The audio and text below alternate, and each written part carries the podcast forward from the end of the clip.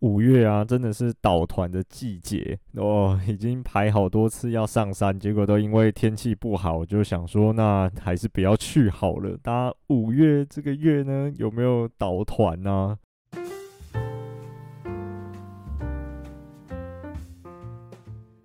？Hello，大家好，欢迎收听《登山者日志》，我是月师傅。最近比较多事情，来不及想说到底这礼拜要录什么主题，然后想说，诶，就，呃，这礼拜来，诶，稍微来统整一些那种零零散散啊，各个听众问我的一些小问题，然后跟一些小主题，就是他可能没有办法凑成完整的一集，我就来今天来跟大家聊一下，算是一个诶小杂谈的那种感觉吧。那应该这集应该大家不会看到标题就不点进来吧？我我发现呢，有一些那种就是主题或者是目标很明确的这种节目类型，结果他突然跳一个，比如说什么呃呃生活杂事这种，就是类似这种标题的呃集数，诶、欸，那一集的点阅率都会比较高诶，我不知道为什么，可能就是跟平常不一样吧。我就想说，嗯，那来试试看啊，因为以前也有录过这种小杂谈，然后有好几好一段。时间没有录类似这种主题了，就今天就这样啦。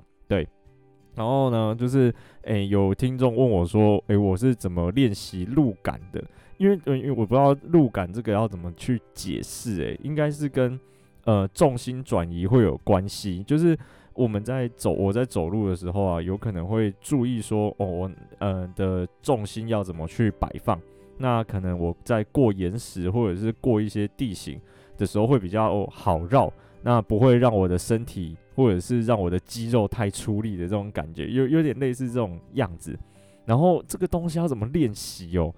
我还真的不知道，因为我觉得我的路感算不错的，有可能是因为呃，我小时候都在山上嘛，那没事就是在山里面跑，然后呢跑多了，可能自然就是那个路感就会好，就是我大概就知道说我的那个脚掌踩下去树根也好，或者是石头的缝隙也好。诶，我的肌肉要怎么用力？然后我的重心会摆在哪一个地方，然后才不会让我自己摔倒？或者是有时候啊，其实会有一种感觉是，诶，我我的肌肉都很用力在撑着啊，快要快要不行了，就是快要失去平衡，快要跌倒的那种感觉。就我比较少发生这种状况，还是有啦，就是有时候那个真的是不是很好过的地方的时候，偶尔还是会有这种事情发生。不过我觉得，呃，路感来说，我的路感应该比一般人还好一些些，对。然后要到底要怎么练习哦？我觉得应该就是多走吧，就是多走啦，在山上多活多活动，然后多走一点路，然后在走路的时候就是不是放空着这样子，诶，就这样一直冲，一直冲，一直冲，就是可以稍微去思考一下，说，诶，我的那个脚掌，比如说原本是直直的往前嘛，那如果有点稍微外八，或者是稍微斜着走。然后甚至是我的脚掌、脚跟，就然后还有整只脚平平的落地，然后那种那种感觉会不会有差？或者是有没有膝盖诶微弯，就是整只脚是稍微有点诶弯弯的，然后把重心往后摆，这样子的话，诶会不会走路走路起来的那种感觉会不会有差？就是试试看用不同的肌肉去用力，我觉得试出来之后，大概会就会有我说的那种重心转移的那种感觉。就是如果会转移重心、啊，再过一些像碎石坡或者是呃崩塌地那种类型，就是走一步会滑一步的那种感觉的时候，嗯，就会比较顺一点点。我觉得啊，我觉得雪训也有差，因为雪其实就也没有办法固定住嘛，就是踩下去之后一定会滑动。以台湾的雪来说，因为台湾大部分都是还是松雪，比较少会有那种硬冰的状况出现。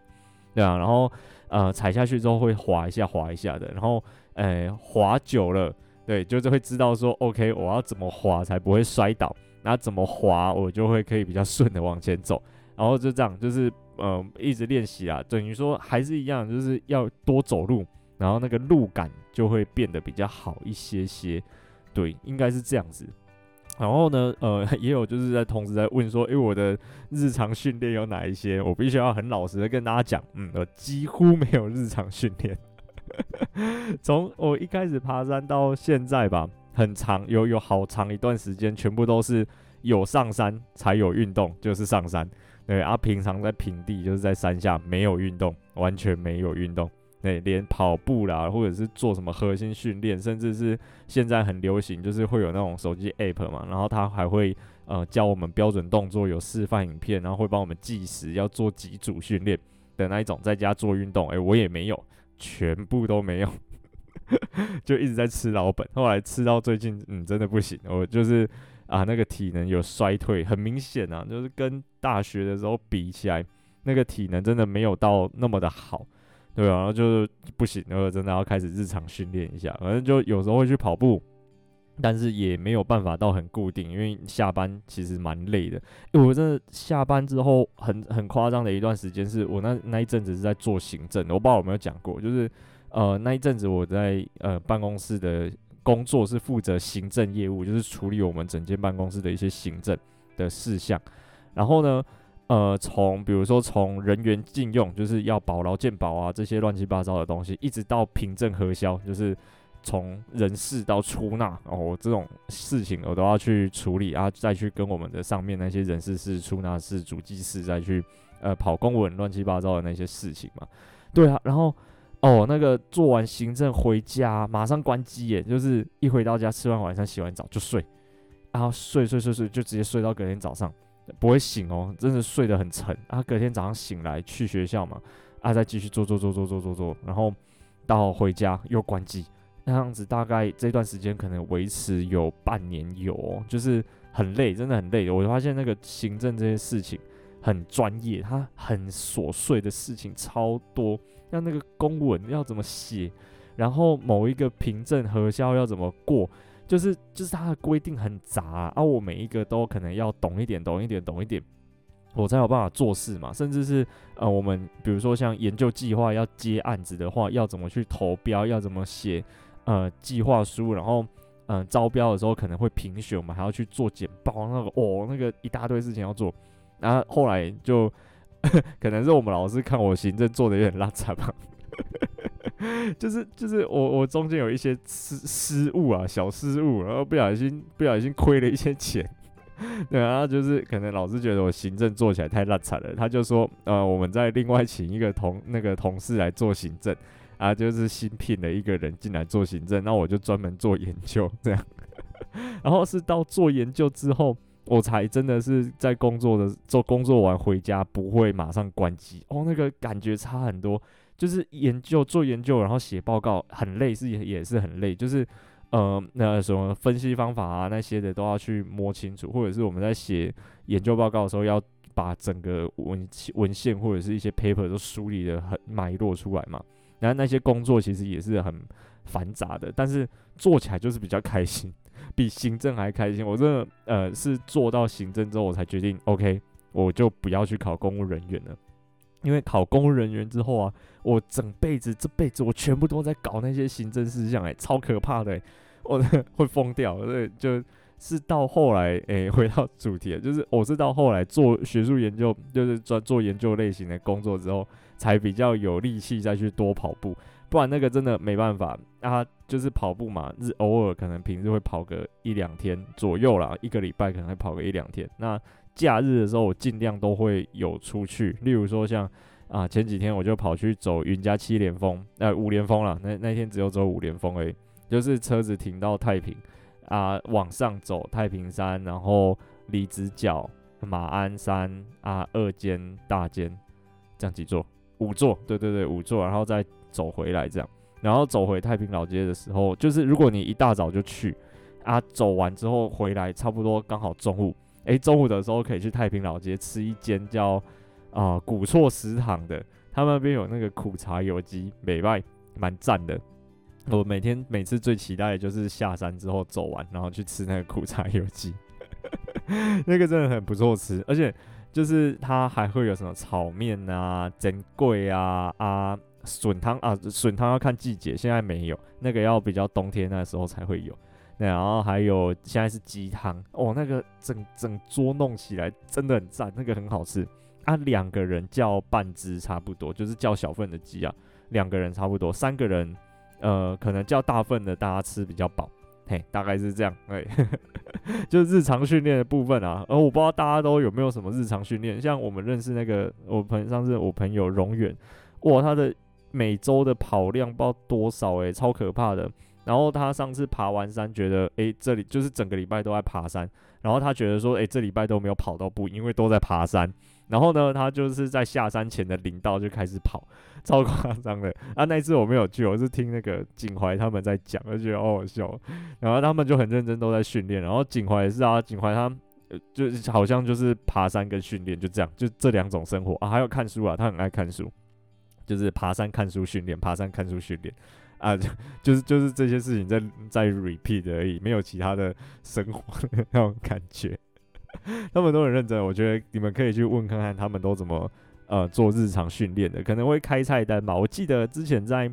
呃带队的时候啊，就是会看到一些前辈留下来的一些呃资料，然后他们就会就是在行前会说明的时候，就会跟来参加，比如说才参加奇莱主北好了。然后他们就会呃在行前说明里面讲说奇莱主北的难度大概是如何。然后呢，如果你之前没有爬过百岳的话，建议你在一个月呃或者是两三个月前就要开始以怎样的菜单训练。例如说呃每天至少要跑五公里，类似这种概念。我只是假设。然后就是呃可能要做负重登阶，比如说爬十层楼啊什么什么的，就是会开一个菜单训练表给他们。那这些团员就可以依照这个训练表去操课，去就是按表操课这样，然后可能就会把自己的体能提升到可以走这个路线的水准。对，如果有认真在做的话，所以我觉得可能可以去网络上找，应该都找得到资料，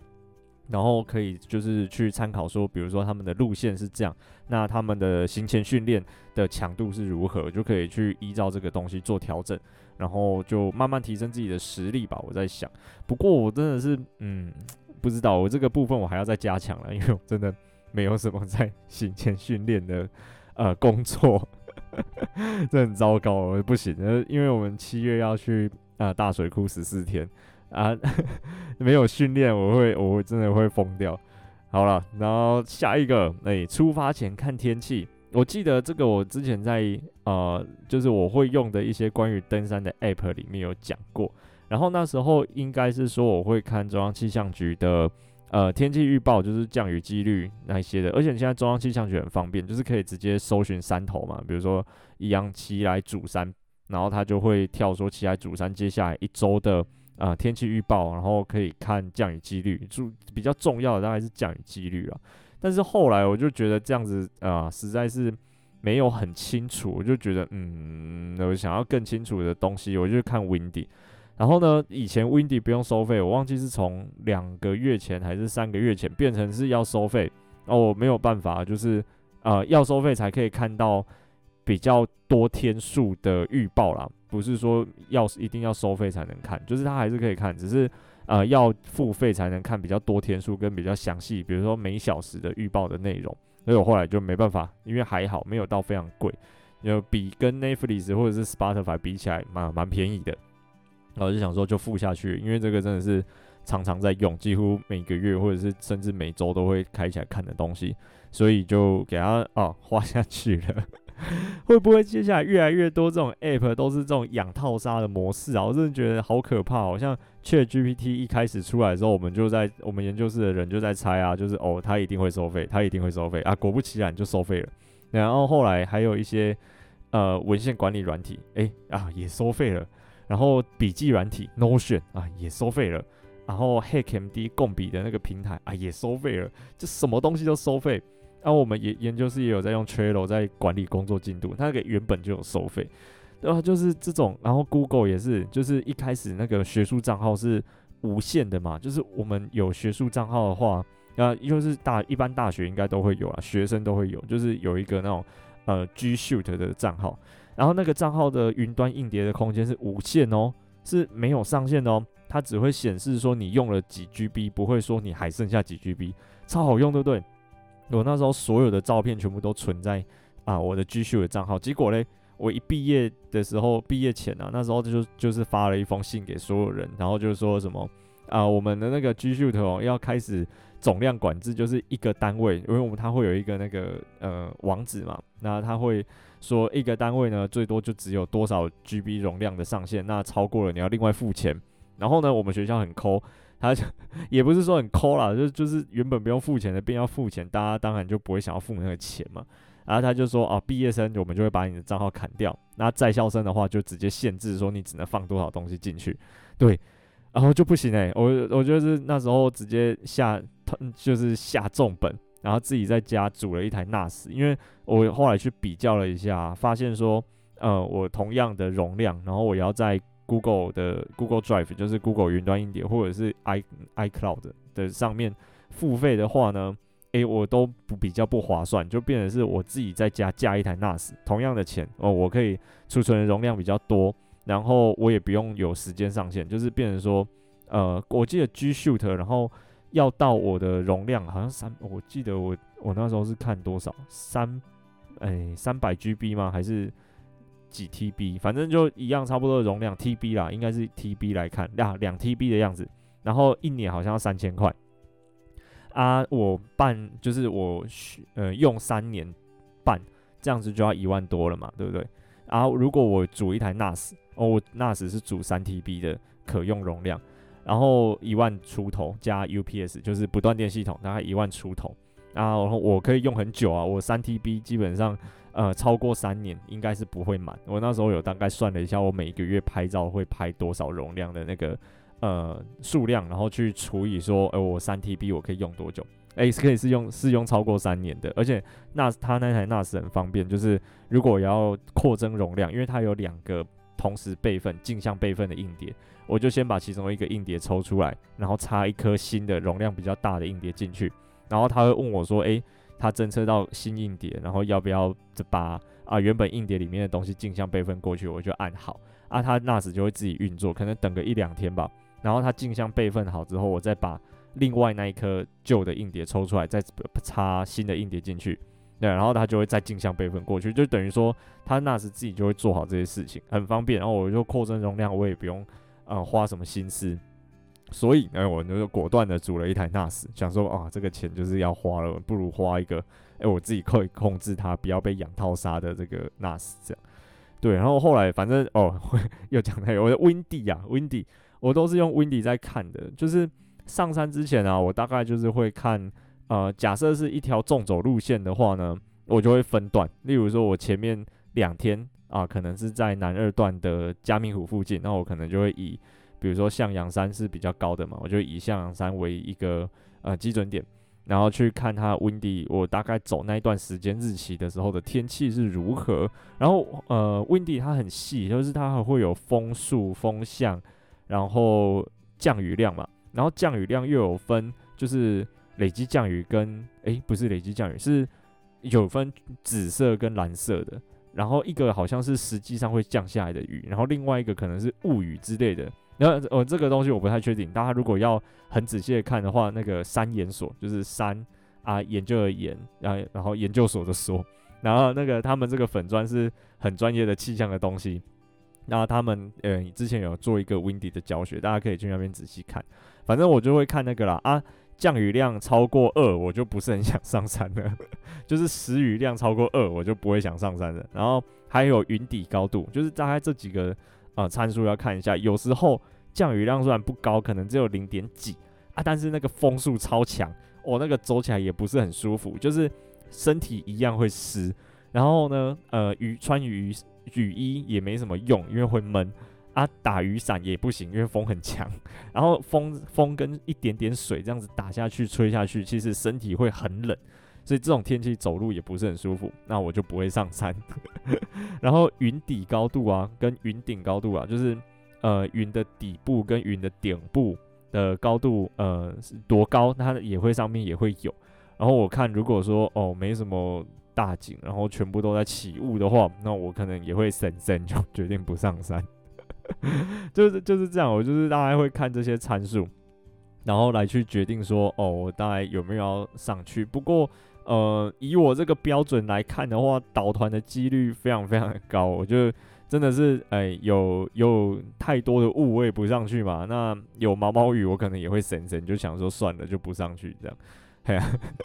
这样会不会太浪费？大家平常那个要排到假，或者是要排到时间出去爬山都很困难。然后像我这样子，就是呃看起来诶、也没有下雨啊，正常人也都可以接受的程度。然后就是说嗯不要好了，就不要上去好了，这样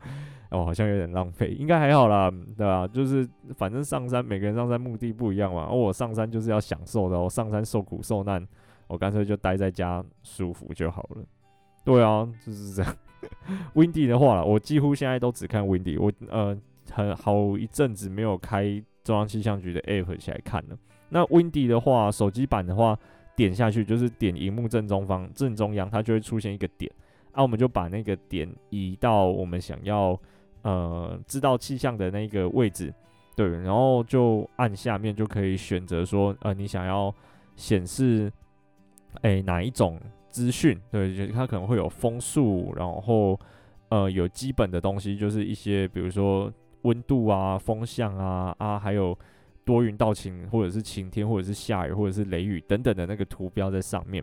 然后如果要选就是有累积雨量的，它也会有另外一个是有累积雨量的呃图示的版本。然后我几乎都是选那个。那除了这些资讯之外，它的下面啊也可以选说你要诶用哪一个气象卫星。我几乎都是看那个第一个，就是 ECMWF，它是欧洲中期天气预报中心，我记得对的，呃，气象预测。那我的研究也是用他们欧洲中期那中期天气预测预报中心的那个气象资料，哎，然后它就会就是显示不同的那个气象卫星，就是他们那个气象资料库的资料是如何。那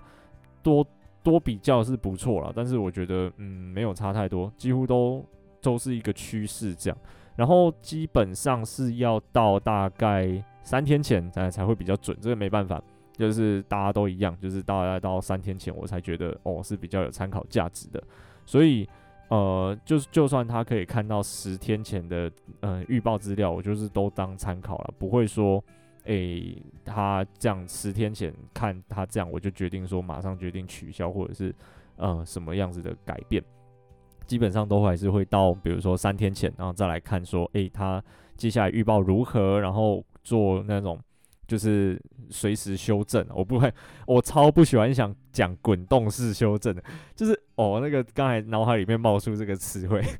就是前面很爱讲什么我们滚动式调整，滚动式调整到底是要滚去哪里？我真的搞不懂。然后我都习惯讲就是随时调整哦，这样子就好了，不要讲滚动式调整，那个听起来真的。没有很舒服，我不知道大家有没有这种感觉。那个啊，记哦，这个东西会出来，应该是疫情指挥中心，他们就会说要滚动式调整，滚动式调整，或者是更早啊，只是他们用起来比他们，因为那个疫情变化，随时间变化很快嘛，啊，可能今天跟明天他们那个政策就要调整了，所以他们比较常讲到滚动式、滚动式调整。哦，那个听起来真的是很阿杂，然后就是。嗯，我喜欢随时修正，我们就随时更新状况，然后随时做调整，对，这样就好了。好了，我出发前看天气大概是这样，就是我会用 Windy，然后参考的大概就是雨量，然后风速跟就是啊云顶高度跟云底高度，大概这几个要件啊，大概就可以参考的出来说，诶、你的那个呃出队标准是如何？如果你不知道的话呢，那就是从现在开始累积经验。因为其实我好像觉得每一个人的那个标准都不太一样。像景怀他的标准就很低，他只要不要下暴雨啊，风不要下雪，或者是呃那种暴风雪、台风等级的风，他好像都可以上山。所以我就觉得，诶、他的他的耐环境耐受度跟我的环境耐受度差很多，我就不会去问他说，诶、这礼拜到底你觉得 O 不 OK，要不要出队？因为他的标准都太低了，那个以他的标准来说，我大概每一趟都要取消那种感觉。所以就呃累用经验法则去累积啊，就是诶、这一次上山的时候啊，如果你觉得还 OK，就是没有到很夸张，没有办法上山的程度，那就上山试试看，然后去观察说，哦，今天的这个降雨的大小。在 Windy 上面可能显示一，然后你还可以接受，那就代表那你的预报如果显示降雨量、时雨量是一的话啊，你还可以接受，那就可以上山。那如果今天上山发现哦一，然后你已经觉得嗯 不太对，然后想要撤退的那种心情，那我就觉得下一次就可以斟酌，就是去看说哦那一的话你是还有没有要上山，那可能可以就选择撤退。类似这种概念啊，就是每一次上山的时候都要做记录，就是说哦，记录这次的天气状况是如何，然后以诶、欸、这次的状况跟这次的数据，呃来做相辅相成。那下一次上山前就可以考量说，哦，我上一次上山是一，然后我已经受不了了，那这一次是二，那就直接取消就好了。对，就这样，就是这么简单，就以经验法则跟自己累积的那种呃感受度来去做呃气象的。呃，调整对气象标准的判读，因为其实每一个人每一个人在讲都只能讲一些很客观的数据啦。那哎、欸，这个数据对你来说的感受是怎么样？其实是每一个人的想法都不一样的，所以就以个人为主。对，他还是这样子。下一个哦，有人很还蛮多人的，我发现大家还蛮好奇，我以前我们以前在山社的故事，山社到底跟一般登山有一般登山有什么不一样哦？就是。山社会有一个传统的包袱在吧？我觉得一般的登山社团来说是这样。不过，呃，以我们学校来讲，好像没有这个包袱，因为从我这一届开始吧，可能就比较少在跟前面几届在联络。对，就是我们会中间有一个很大的断层啊，就是上一个呃可能比较活跃的时期是五年，就是我的五年前，所以说中间可能有断掉了几年啊，没什么。活跃度，然后是到我的下一届开始才又比较复苏，诶，这是为什么呢？就是因为呃，我的下一届就我到我这一届也都还好，就是、没什么人参加社团。那我像我们这一届的干部就只有四个人而已，就是我，然后呃副社长，然后总务嘛，总务一定要，然后还有器材，就这样，对，就是就四个人而已。其他社团还有什么三防组、山难防治组，然后技术组。他他们人多到还可以分组，然后每一组都还可以有一个组长跟组员，我们没有办法，我们就全部就四个干部，然后我们就尽量那一届我我的那一届啦，就尽量维持住，然后有办法把社团不要亏钱，然后完完整整的，不要被学校喵说，诶、你们社团人没有了啊，要停社这样子就好啊，传给下一届，然后下一届再去发挥。哦，我的下一届呢，他的那个嗯发挥就蛮特殊的。他他来社团之后，第一件事情就是我们要赚钱，很夸张，就是 OK，我们要赚钱，我们要转型。因为其实有一些社团啊，那他们登山社他们会有一个包袱在，是说他们从过去到啊、现在都一直是走探勘路线，或者是走一些很难很难的路线。那在过去那种比较哈扣登山的时期，其实都蛮有成就的。只是我我那时候跟我的下一届那时候，我们两个是觉得说。诶、其实现在可能会喜欢这种类型登山的人算少数，诶、欸，应该是这样讲没错。那有办法去有喜欢这些类型登山的人，他自己就有办法去从事这类型探勘活动的登山人，他也不需要来山社参加活动，或者是他来山社参加活动，但是没有办法找到一队全部都是跟他这样志同道合的朋友，所以这种队伍就会很难开。那如果我们还坚持开这种队伍的话，人只会越来越少，就是啊，它会变固定班底，每一次来的就是这两个、这三个，那这样子也很难去叫车或者是处理一些呃一些有的没的事情嘛，因为其实叫一台车可能至少就是呃八个，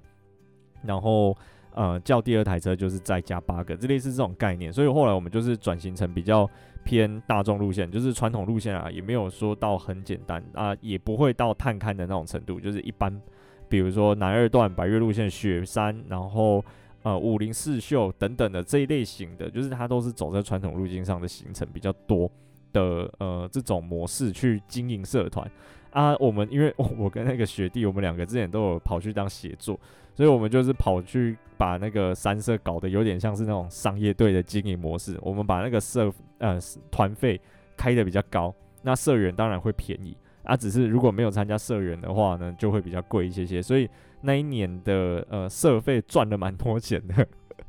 然后赚到的钱，我们一呃就是基本上有拿一部分去更新我们的装备，像是我们的帐篷全部都换成 KOT 跟 MSR 的，对，然后呃背包的话，以前都是那种很烂啊，那种蜥蜴牌，我连它是哪一个牌子都不知道。就是就是那种呃杂牌的啦，简单来讲，它是杂牌的，它的那个 logo 就是一只蜥蜴，它也不是像什么上古神兽一样啊，始祖鸟啦，然后马莫特啦这种，它就是一只蜥蜴，真的，它那个看起来就很像一只壁虎或者是蜥蜴粘在背包上面哦，它的 logo 秀的那个样子啊，很烂很难背，然后很多人就是背到一半断掉的也有那种感觉。我觉得大部分三社的那个公用背包，就是可以给社员租借的这种背包，应该都是这种状态。后来我们呢，就是我的下一届，然后他那个学弟，他就是用赚来的社费，然后去比如说二手登山用品网站啊，像那种各大 Facebook 社团那种等等的虾皮啊，一些去找二手的登山背包。然后有一些人很好，就是他会说哦，我知道我们是学生之后就呃可能免费送我们的也有，然后便更便宜卖给我们的也有，反正大概那时候一颗背包可能就是三千块到四千块左右会买进来，然后基本上都状况都很好，所以我们现在社团所有的背包全部都是 Gregory Osprey 的那种背包，就是一般主流的啦，但是大家会比较多人在背这种好背的背有背负系统的背包，诶，有没有神秘农场的？好像有，诶、哦，我不知道，我有点忘记了。反正后来就全部都是，大部分都是 Osprey 跟 Gregory 的背包在社办，对啊啊，那那时候就是决定说就是要这样子搞社团，然后后来经营的起来还不错，就是呃留了一些主产给在下面的，所以一直到现在，呃社团都还算办的还不错，社员也一直陆续都有在增加。而且后面这这几届他们的那个设计美感大增，因为我们学校是有分校区的。那在我们三社的这个校区啊，比也比较多人会来。但是呢，在这个校区里面没有任何文组的，就是基本上都是理组的科系啊，像什么农学院啊、理工学院、生命科学院，那个美感都比较不好。而、啊、是后来就是到下面几届啊，开始有一些，比如说文学院，然后。呃，像什么视觉艺术系啊这种来参加社团活动，那他们就那个美感就好很多，所以整个视觉化的设计都会呃比较现代化一点点。然后后来这样子可能会吸引到一些人吧，我在想，啊活动也开得比较简单，跟嗯、比较适合所有人来参加，就不会呃开一大堆那种很难的行程。那所以就会比较多人来，然后大家就会继续传下去，到一直到现在，其实社团都但三社啦。我们学校的三社都算经营的还不错，甚至前几周他们还办那种就是特色周，可能会有什么呃，比如说诶呃森林周啊这种，就是他整个礼拜，然后可能森林系会在某个学校的活动的场地摆摊卖东西，或者是贴海报。然后跟大家解说这种概念的东西，然后我们就是登山社也办了一个三社周，就是专门来介绍一些登山的东西，所以诶大到可以这样子搞，所以我觉得还不错。三社的故事，哎，然后我们还有另外一个很好笑是那一年，就是我学弟的那一年，我跟他我们两个就是在靠拾荒来经营社团，就是我们学校的旁边。啊，算是嘉义市一个还蛮有钱的一个社区，就是那一区的房子都超贵。以前嘉义市的房子还没有破千万的时候，那一区的房子都已经一千多万了，然后都盖得很高级，甚至哎还里面还有篮球场跟游泳池跟两座电梯，一栋透天里面有两座电梯耶，超夸张的。然后反正就是这种高级有钱人社区啊，啊，他们过年的时候啊，大扫除。都会把那个他们家不要用的东西堆在家门口，这个算一个我不知道是文化还是什么样子的概念呢？就是他们会堆在家门口或者是街道附近的一个区域，然后那个地方就可我们就可以去搬，真的哦，是真的是可以去搬的哦，就是诶去搬啊，就是你有要就把它带回家。我们那时候捡了超多奇怪的东西回来，办公椅。最多了，因为我们社团的椅子很少啊，那时候社员就比较多了，有时候上社课还会没椅子坐，还要去呃跟人家借椅子什么的，很麻烦，所以我们那一阵子载了很多椅子回家，呃不是回家，回社团放，然后还有桌子啊、柜子啊，然后还有还有捡到什么电风扇，呃电锅，哎电锅好像是捡，电锅是捡的吗？还是买的？我有点忘记了，反正就是那时候捡了一大堆这种日常用品回来社办放。啊，还有一大堆杯子，因为有时候办社聚或者是呃大家吃吃喝喝的时候要喝饮料嘛，然后就是要有杯子，玻璃杯、酒杯什么的都有，然后碗筷啊、盘子，诶，这种这种也超多。对，就是那时候基本上都是靠拾荒在经营整个社团，那那些东西一直都留到现在，很好笑啊。还有衣架，就是那时候迪卡侬可以免费拿衣架，然后我就去拿了一些，就是一个礼拜可能去拿个几只，一不好意思一次拿太多，啊，后来就囤了一些衣架，大概二十几只吧，在社团社办，然后就是呃，大家如果有晾雨衣啊，或者是有一些衣服湿掉、脏掉要晾的，啊，都可以在社办 晾。我们差点把社办经营成青年旅馆，欸，超猛的。那只差有一个洗澡的地方，我们就可以开始收费开民宿了。那，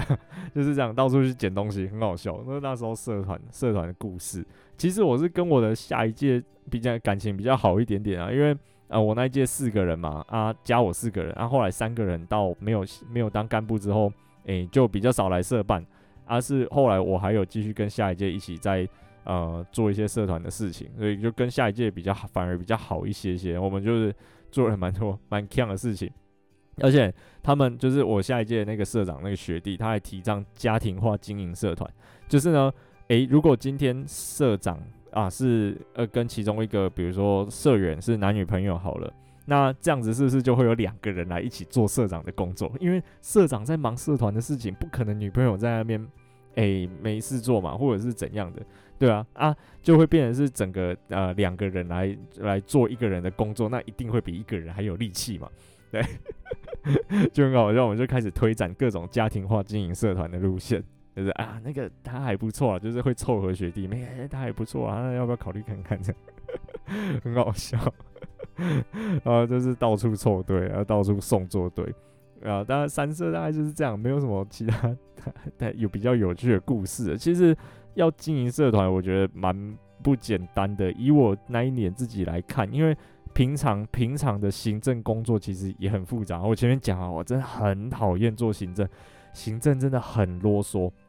然后那时候光比如说申请活动要写预算，哦，这个不行，那个不行的，我就觉得很讨厌。然后呃，活动完之后要申请补助。然后补助也是说什么哦，我们那个怎样才可以补助啊？然后你要完成什么条件？然后又要做社团评鉴，做社团评鉴真的很啰嗦，就是又要分各个不同的项目跟主题，然后要整理罗列一整年的资料，然后有一些资料又呃有缺啊或者是什么的，就是平常可能没有注意到的事情，然后又要又要再去补齐啊啊，各种会又要开哦，那个真的很复杂，反正。很多繁杂事情要做啊，要经营社团不是像诶、大家这样子，平常社员来，然后吃吃喝喝，开开心心上完社课就结束了。就是干部们还是有很多很杂的事情要做，甚至诶、我那一年本来要接，但是后来没有接成功的是要帮林务局巡护，就是他们有开给大专院校的三社一一笔补助的费用，然后有点像计划那样，就是补助型的计划嘛，他补助三社，然后三社要去巡护。呃，那个领管处辖区的一些热门盗伐路线，比如说一年六次的巡护这样子的呃行程，然后呢，这些行程完成之后呢，就可以呃用呃林务局给的这笔经费来核销一些东西，像是什么车资保险啊，然后还有买一些小装备，例如说呃巡护的时候可能会需要布条，那可能可以买布条，然后或者是需要砍刀，会需要。呃，手电筒这种这种类似这种东西消耗品，他没有办法买财产，对吧？我就那那时候其实很想做的一件事情是，我想要帮社办更新一些呃比较老旧的器材，像是我们的除湿机，诶快烂了，然后或者是我们的冷气，我真的很想要在社办装一台独立冷气，然后后来这些资本们的东西就都不行核销，然后我就想说那就算了，我每次买买一大堆雨鞋或者是买一大堆砍刀回来社办干嘛？然后后来就没有接。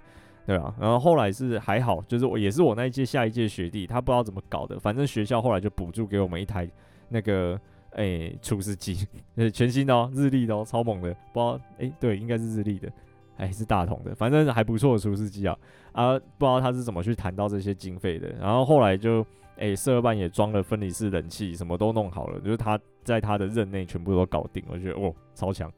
对，就这样，我们然后又存了一大笔钱给那个。呃，下一届的那个学弟妹来用，哦，真的很大一笔，我没有看过社团存那么多钱过的，很好笑，对吧、啊？然后哦，这下下一个是，诶，有没有什么诶跟协作发生有趣的事情哦？哦、有啦，是 真的很好笑，就是诶有有协作，然后他同时有在经营那个烤全猪的业务，就是我们可以打电话诶请他来，比如说学校有活动或者是有什么活动，啊，我们可以请他来，然后。比如说在园游会，然后摆一摊，他就在那边烤全猪。对，我们有一次就是研究是尾牙，我们就想说，诶，今年尾牙到底要吃什么？不知道。然后我们刚好那时候那一阵子刚认识那个协作，然后知道他有在烤全猪这个业务嘛，我就打电话给他，然后就跟他说：“诶、那个大哥啊，那个请问一下烤全猪是多少？然后要来加一哦，啊，那个就是呃什么含你们的人工车钱，还有那只猪的钱，就是全部都帮我算好啊，大概多少钱？”然后他就跟我报价，然后报价完之后啊，我就想说：“哦哦，还行吧，应该还行吧，就跟呃我们比如说去吃板的。”或者是去，就算去吃个简餐的，我们研究室人比较多啊，加一加，哎，应该也刚好这个价钱。那我就跟我们老师讲，然后我们老师也就是也说 OK 啊，OK 啊，就是算起来都差不多价钱。但是呢，这时候我们学长就比较精灵，呃，他就说不对啊，我们如果去吃板的，可能是六菜一汤啊，最少可能又有个什么什么这样子，然后有菜有肉有汤，又有呃一些小点心，哎，加起来也是很丰盛。那如果我们去吃简餐，每个人这样子一盘一盘的，也是有肉有菜有汤啊，它只是装成比较小份嘛，然后就是都比较多样化啊，是花一样的钱。但是如果我们花这个钱请他来烤全猪嘞，他我们就只有一只猪而已，我们连夹猪肉的面包都没有，我们还要另外买。后来我们想一想，哎、对呢，我们如果请他来烤全猪的话，那就真的是只有一只猪而已。就是烤全猪还不错，但是要更多人来，可能才比较划算。就是啊，自己可能再自备一些，例如说啊，面包啦，或者是其他比较多样的菜色啊过来，然后有一个烤全猪来配。这样子就划算，但是我们的研究室规模还没有大到可以直接 烤全猪，因为我们就会变成是那一餐就只有那一只猪可以吃，没有任何其他的东西可以吃。后来就跟他讲抱歉，然后抱歉抱歉完之后，诶，我的朋友跑去啊他们那个附近玩，然后刚好遇到那个协作，然后他就我就我朋友就说，哎呀你你那个认不认识某某某某某？然后协作就说，哦我知道啊。啊，他很抠嘞！他上次说要烤全猪，后来又说不要。他听到价钱之后又说不要。我就想说，诶、欸，不是啊，对啊，就是就是像我前面讲那个原因那样啊。我不是我我不是不要，我是觉得价钱还 OK，但是就只有猪而已。就是我们整个尾牙吃起来就只有那一只猪，这样不对吧？就很好笑啊。反正那个协作人很好啊，他们就应该也是开玩笑的，就很好笑。就是刚好又遇到认识的朋友。啊过去他们，然后又遇到协作这样，反正就是烤全猪的故事，也是很搞笑的一件事情，因为跟这山上的协作有关的。然后在啊发文频率，诶，我不知道，我最近也是很想要跟大家讨论，是我我现在的 IG 的文是，诶，一个礼拜大概会有三篇贴文啊，现实动态不固定，只是呢，呃，我以我现在发文频率来看的话，啊，有一半的人觉得说，哦，我的发文频率太低了。但是又有另外一半的人觉得我发文频率太高了，诶、真的，我真的有观察到这个现象，就是有时候我一发文，或者是那一天发个两三则现实动态，就有人给我退追踪呢，所以我就我就有点难取舍。但是我如果要以呃长期的数据来看的话，比如说我们把时间轴拉长到一整个月来看的话，好了，诶、我的那个追踪数是在有增加的，就是它都还是正的。所以说，我就觉得现在的策略应该还是比较呃正确的，就是符合比较多人的那一边的胃口。那诶、如果觉得太多的话，我不知道可不可以关通知，或者是晋升还是什么之类的。就是呃，你想看的时候，你再过来看啊。我平常发文我就发我的，你就也不会跳通知，或者是也不会跳出来，那样那样也不错。就是不要退追踪了，拜托。这个真的我看了很难过，有有有好几天，有一阵子就是我不知道那一阵子发生什么事情哦，有可能是因为我前面有有很很很早，就是大概前几个月嘛，有呃合作一本书是就是一人登山完全守则嘛，然后要完全攻略，然后啊、那一阵子有很多那种很喜欢看书的人，就是他真的是看起来就是呃很喜欢看书，他的兴趣就是看书，不是爬山的那些人。来追踪我，然后甚至是有一些，比如说阅读摘要的那种账号，就是也是公开粉专的账号来追踪我，对，然后蛮多的，大家可能有十到二十个人，然后他们可能看了一阵子，发现说，诶，不是啊，啊，这个人只有分享过那本书哦，啊，过了几个月都没有分享第二本，那算了算了算了，退追踪退追踪退追踪，然后也有可能是因为我的那个 hashtag 都有 take 一些日文的东西。然后也有蛮多日本人来追踪我的，然后结果日这些日本人追踪完之后，发现只整篇文章只有 hashtag 他们看得懂，啊就退追踪，我不知道啦，但是 就是如果你觉得我太吵的话，你就按晋升，或者是就默默的呃，比如说关掉通知，嘿啊，想看的时候再进来看，反正。呃，如果我的 Podcast 有更新，那个 Apple Podcast 跟 Spotify，我记得都会有通知啊，这样就好了，就是有来听节目就可以啊。平常那个贴文想看再来看，不要退追踪，哎，这样子我比较开心一点点。OK，这是发文频率的问题。然后现在最后一个是那个我自己的一个人的菜单哦，因为前面有分享过蛮多集是就是团体的菜单嘛。那如果是我自己一个人的话呢，诶，我记得我好像也有讲过，不过没关系，我再讲一次，就是。我最近比较喜欢开的是个人粮，因为其实我们出去做调查，光调查器材就很多了。我实在不是很想要再背公用的锅子跟公用的这些餐具、炉头什么的，我就觉得很麻烦。我就想说，诶，个人，因为其实就算背公粮，我们个人还是要带自己的碗上山吃饭嘛，对不对？那我们今天如果都煮个人粮，就用自己吃饭的那个碗煮饭就好，我们就可以省掉一些工装的重量。我就这样想，所以后来我们就全部都开个人粮。不过，啊、呃，开个人粮有一个坏处是，诶、就没有办法那么的多样啦。要多样也可以，但是就相对公粮来说会比较重一点点。就是要吃到相同丰盛程度的话，可能会比较重一些些。所以后来我的个人粮都是，比如说干燥饭，